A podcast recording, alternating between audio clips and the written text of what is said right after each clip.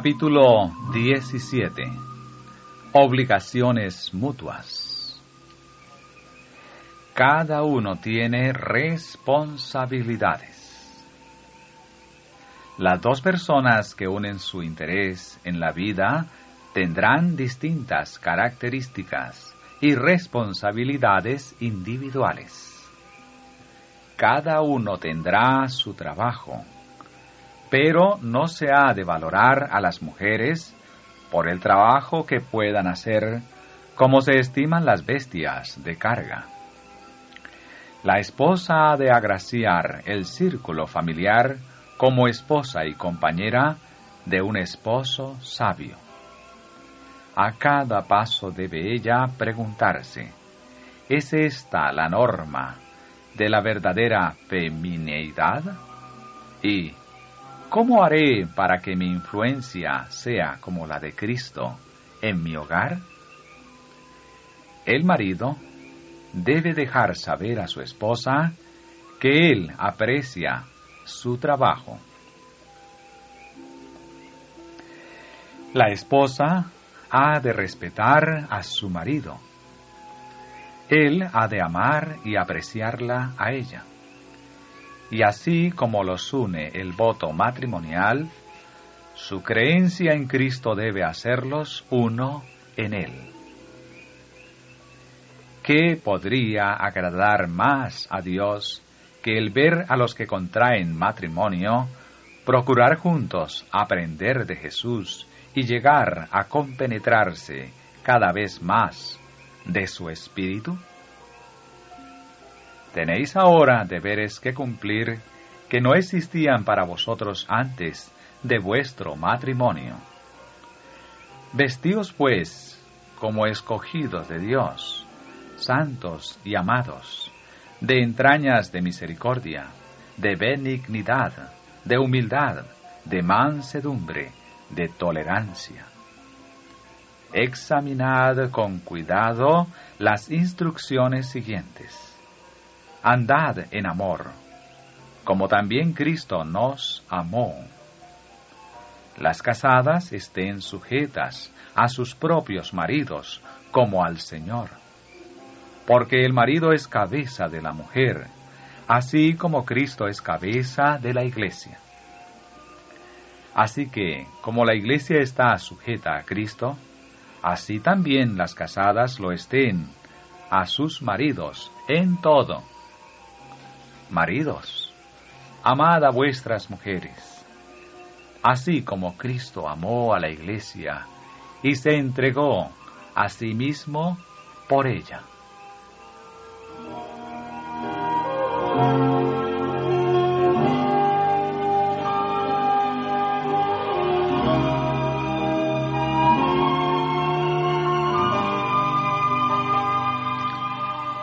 Instrucciones de Dios a Eva. A Eva se le habló de la tristeza y los dolores que sufriría. Y el Señor dijo, A tu marido será tu deseo, y él se enseñoreará de ti. En la creación Dios la había hecho igual a Adán si hubiesen permanecido obedientes a Dios, en concordancia con su gran ley de amor, siempre hubieran estado en mutua armonía. Pero el pecado había traído discordia, y ahora la unión y la armonía podían mantenerse sólo mediante la sumisión del uno o del otro. Eva había sido la primera en pecar. Había caído en tentación por haberse separado de su compañero, contrariando la instrucción divina. Adán pecó a sus instancias, y ahora ella fue puesta en sujeción a su marido. Si los principios prescritos por la ley de Dios hubieran sido apreciados por la humanidad caída, esta sentencia, aunque era consecuencia del pecado, hubiera resultado en bendición para ellos. Pero el abuso de parte del hombre de la supremacía que se le dio, a menudo ha hecho muy amarga la suerte de la mujer y ha convertido su vida en una carga. Junto a su esposo, Eva había sido perfectamente feliz en su hogar edénico. Pero, a semejanza de las inquietas Evas modernas, se lisonjeaba con ascender a una esfera superior a la que Dios le había designado. En su afán de subir más allá de su posición original, descendió a un nivel más bajo.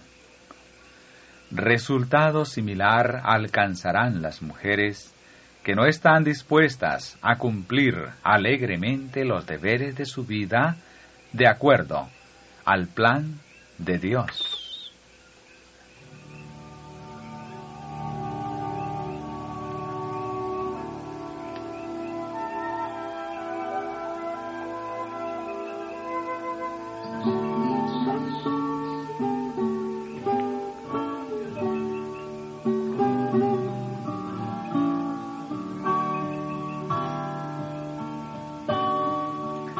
Esposas, someteos.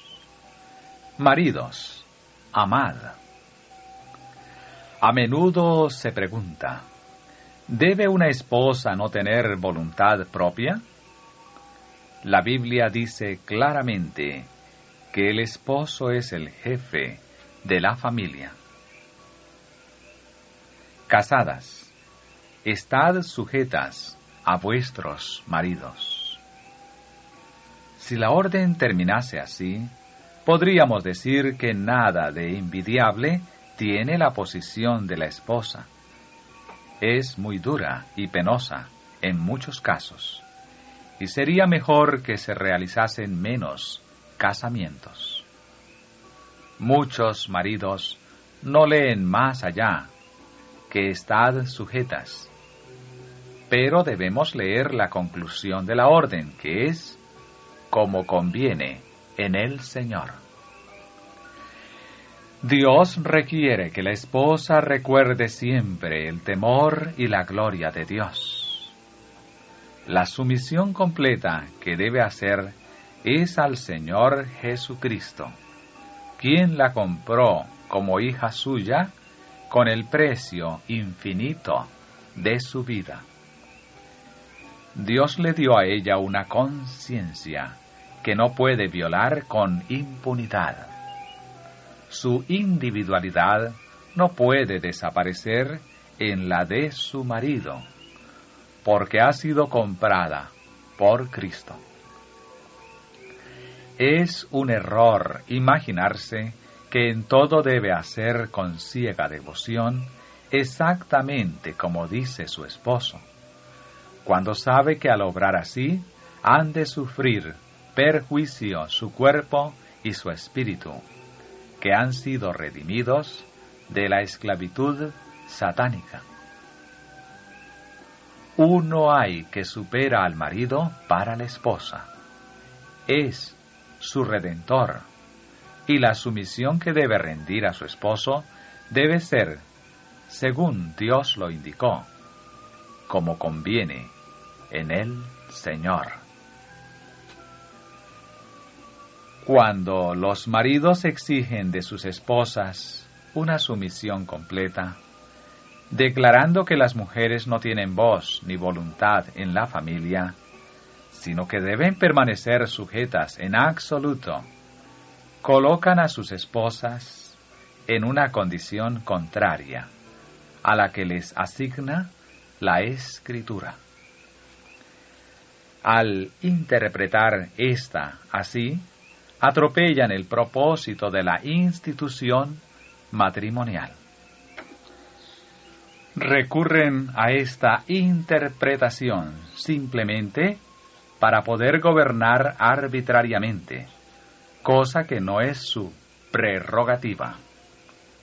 Y más adelante leemos, Maridos, amad a vuestras mujeres, y no seáis desapacibles con ellas.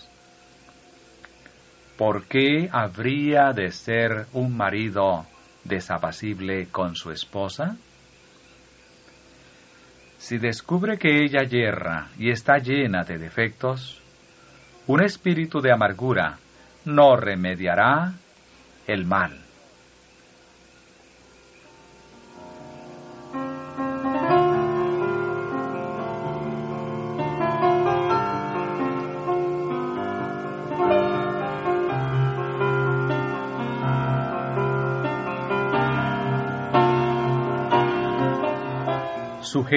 Tan solo a esposos que se someten a Cristo.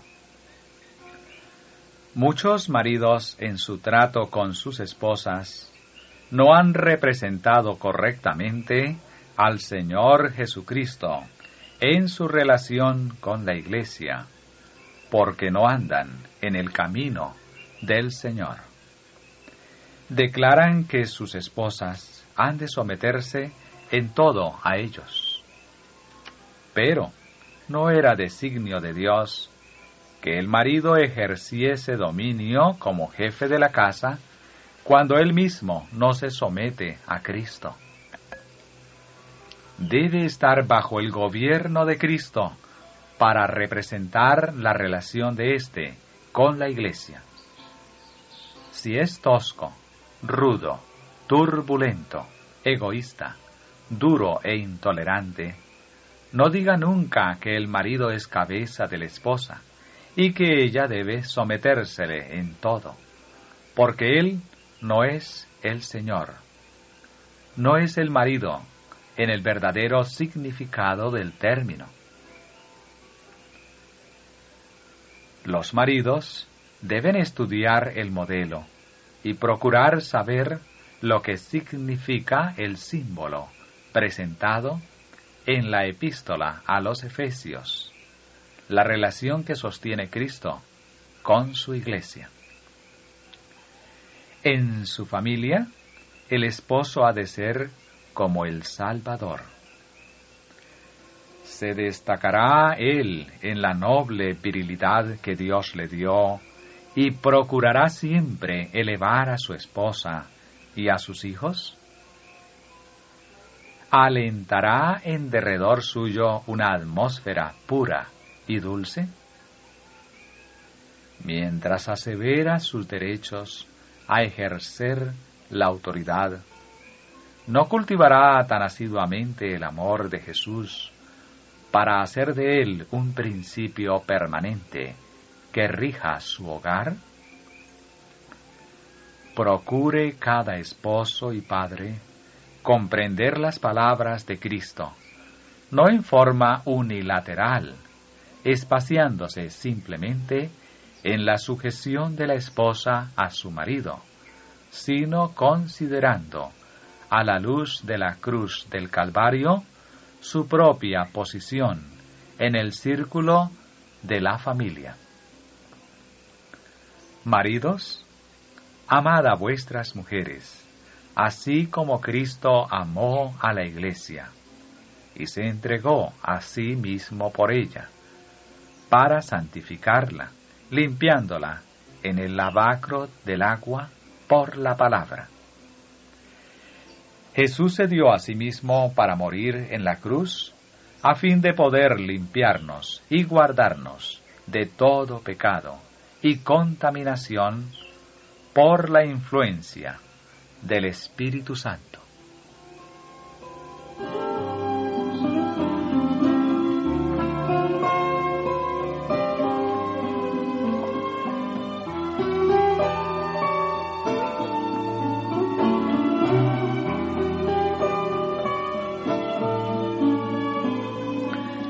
La tolerancia mutua es necesaria.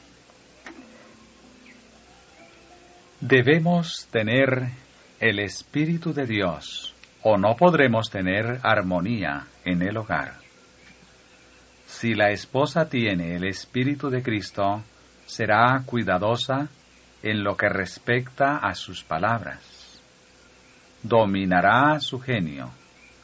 Será sumisa y sin embargo no se considerará esclava, sino compañera de su esposo.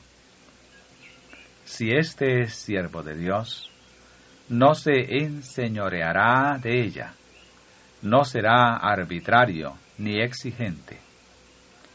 No podemos estimar en demasía los afectos del hogar, porque si el Espíritu del Señor mora allí, el hogar es un símbolo del cielo. Si uno yerra, el otro ejercerá tolerancia cristiana y no se retraerá con frialdad. Ni el marido ni la mujer deben pensar en ejercer gobierno arbitrario uno sobre otro. No intentéis imponer vuestros deseos uno a otro. No podéis hacer esto y conservar el amor mutuo. Sed bondadosos, pacientes, indulgentes, considerados y corteses. Mediante la gracia de Dios podéis haceros felices el uno al otro, tal como lo prometisteis al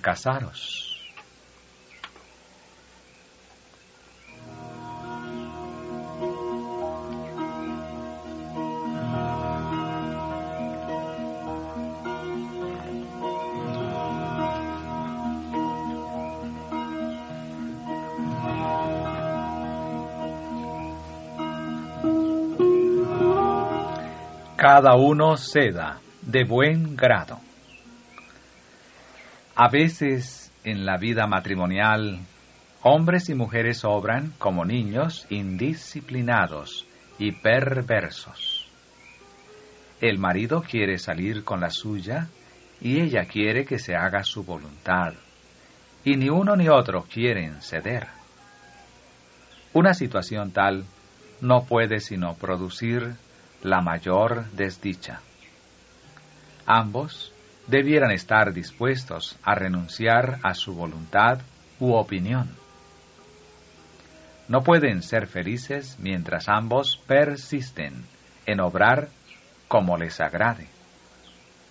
A menos que hombres y mujeres hayan aprendido de Cristo a ser mansos y humildes, revelarán el espíritu impulsivo e irracional que tan a menudo se ve en los niños.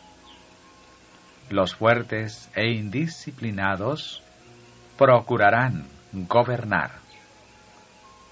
Los tales necesitan estudiar las palabras de Pablo. Cuando yo era niño, hablaba como niño, pensaba como niño, juzgaba como niño. Mas, cuando fui hombre, hecho, dejé lo que era de niño.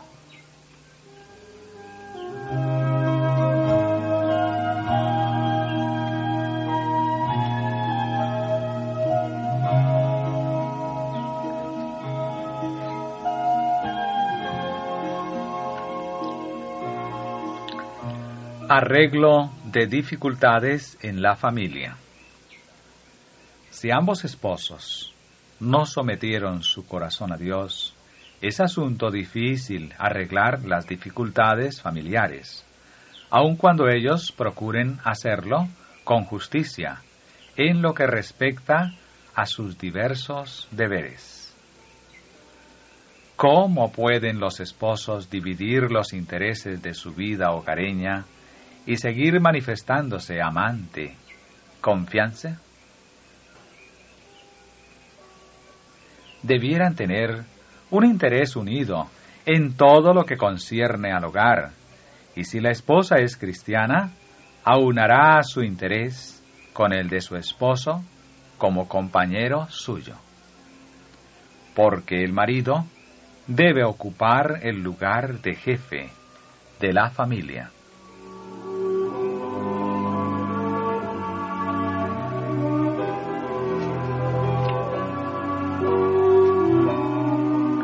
Consejos a familias en discordia. Su espíritu no es correcto. Cuando usted decide algo, no pesa bien el asunto, ni considera lo que será el efecto si se aferra a sus opiniones y en forma independiente las entreteje con sus oraciones y su conversación, cuando sabe que su esposa no opina como usted.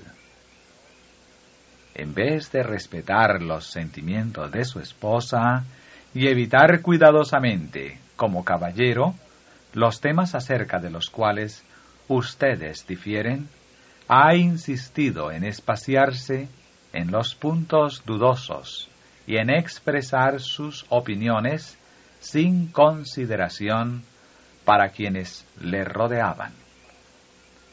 Le ha parecido que los demás no tenían derecho a no ver las cosas como usted. El árbol cristiano no produce tales frutos. Hermano mío, hermana mía, abrid la puerta del corazón para recibir a Jesús. Invitadle a entrar en el templo del alma. Ayudaos mutuamente a vencer los obstáculos que se encuentran en la vida matrimonial de todos. Arrostraréis un fiero combate para vencer a vuestro adversario el diablo y si queréis que Dios os ayude en la batalla, debéis estar unidos en la decisión de vencer y de mantener los labios sellados para no decir mal alguno, aun cuando hayáis de caer de rodillas y clamar, Señor, reprime al adversario de mi alma.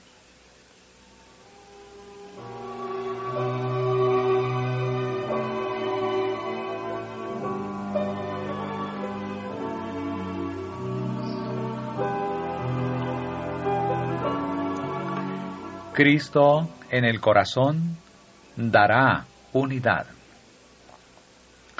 Si se cumple la voluntad de Dios, ambos esposos se respetarán mutuamente y cultivarán el amor y la confianza. Cualquier cosa que habría de destruir la paz y la unidad de la familia debe reprimirse con firmeza y debe fomentarse la bondad y el amor. El que manifieste un espíritu de ternura, tolerancia y cariño, notará que se le recíproca con el mismo espíritu. Donde reina el espíritu de Dios, no se hablará de incompatibilidad en la relación matrimonial. Si de veras se forma en nosotros Cristo, esperanza de gloria, habrá unión y amor en el hogar.